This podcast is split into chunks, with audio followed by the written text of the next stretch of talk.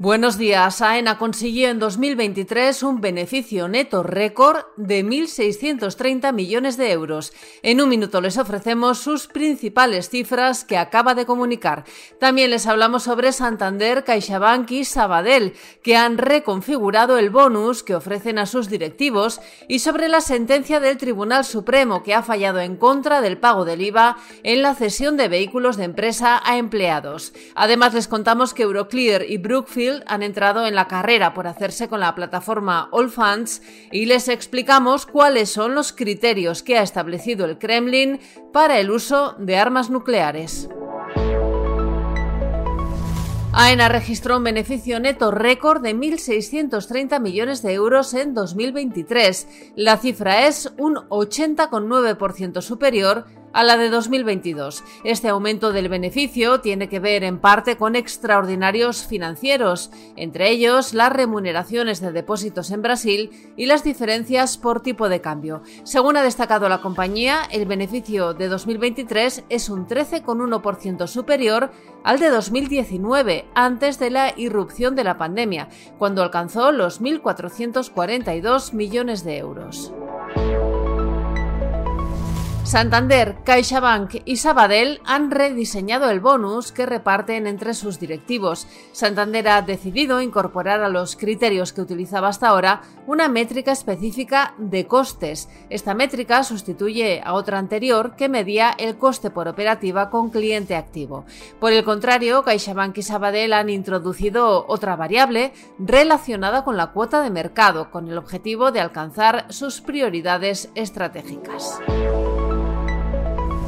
Cambiamos de asunto. El Tribunal Supremo ha fallado en contra de Hacienda en relación al pago del IVA en la cesión de vehículos de empresa a empleados. En concreto, el Supremo fija como doctrina jurisprudencial que la cesión a título gratuito del uso de vehículos por parte de una empresa a sus empleados para fines particulares no es una operación sujeta al IVA, aunque la empresa hubiera deducido el impuesto soportado por el alquiler del vehículo. Este litigio ha sido gestionado por los abogados de Uria Menéndez. Además, les estamos contando que Euroclear y Brookfield han entrado en la carrera por hacerse con la plataforma de fondos All Funds, según fuentes del mercado consultadas por Expansión. Representantes de ambas firmas han mantenido conversaciones recientemente con el equipo directivo y los accionistas de All Funds sobre la operación que debería articularse a través de una OPA. Y desde Estados Unidos nos llega la victoria de Donald Trump y Joe Biden en sus respectivas primarias en el estado de Michigan y malas noticias para los trabajadores del medio neozelandés NewsHub. Su propietaria, Warner Bros., ha anunciado que cerrará la compañía el próximo 30 de junio a causa de la caída de la publicidad. 200 personas se quedarán sin trabajo. Hoy hay sesión de control al Gobierno en el Congreso de los Diputados con el denominado caso Coldo como asunto principal. El Grupo Parlamentario Popular, con su líder a la cabeza, Alberto Núñez Feijóo, centrará buena parte de sus preguntas en torno a este caso de corrupción.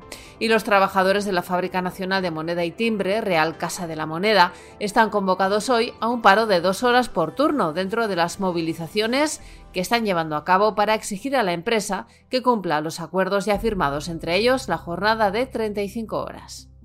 Y en la bolsa el IBEX 35 retrocedió un, un 0,24% ayer hasta los 10.113 enteros. Financial Times abre su edición de hoy con una información secreta del gobierno ruso que ha sido filtrada. Es la hoja de ruta del Kremlin para decidir cómo y cuándo deben usarse las armas nucleares. El gobierno ruso establece que pueden utilizarse si tropas enemigas entran en territorio ruso o si se destruye el 20% de los estratégicos submarinos rusos de misiles balísticos.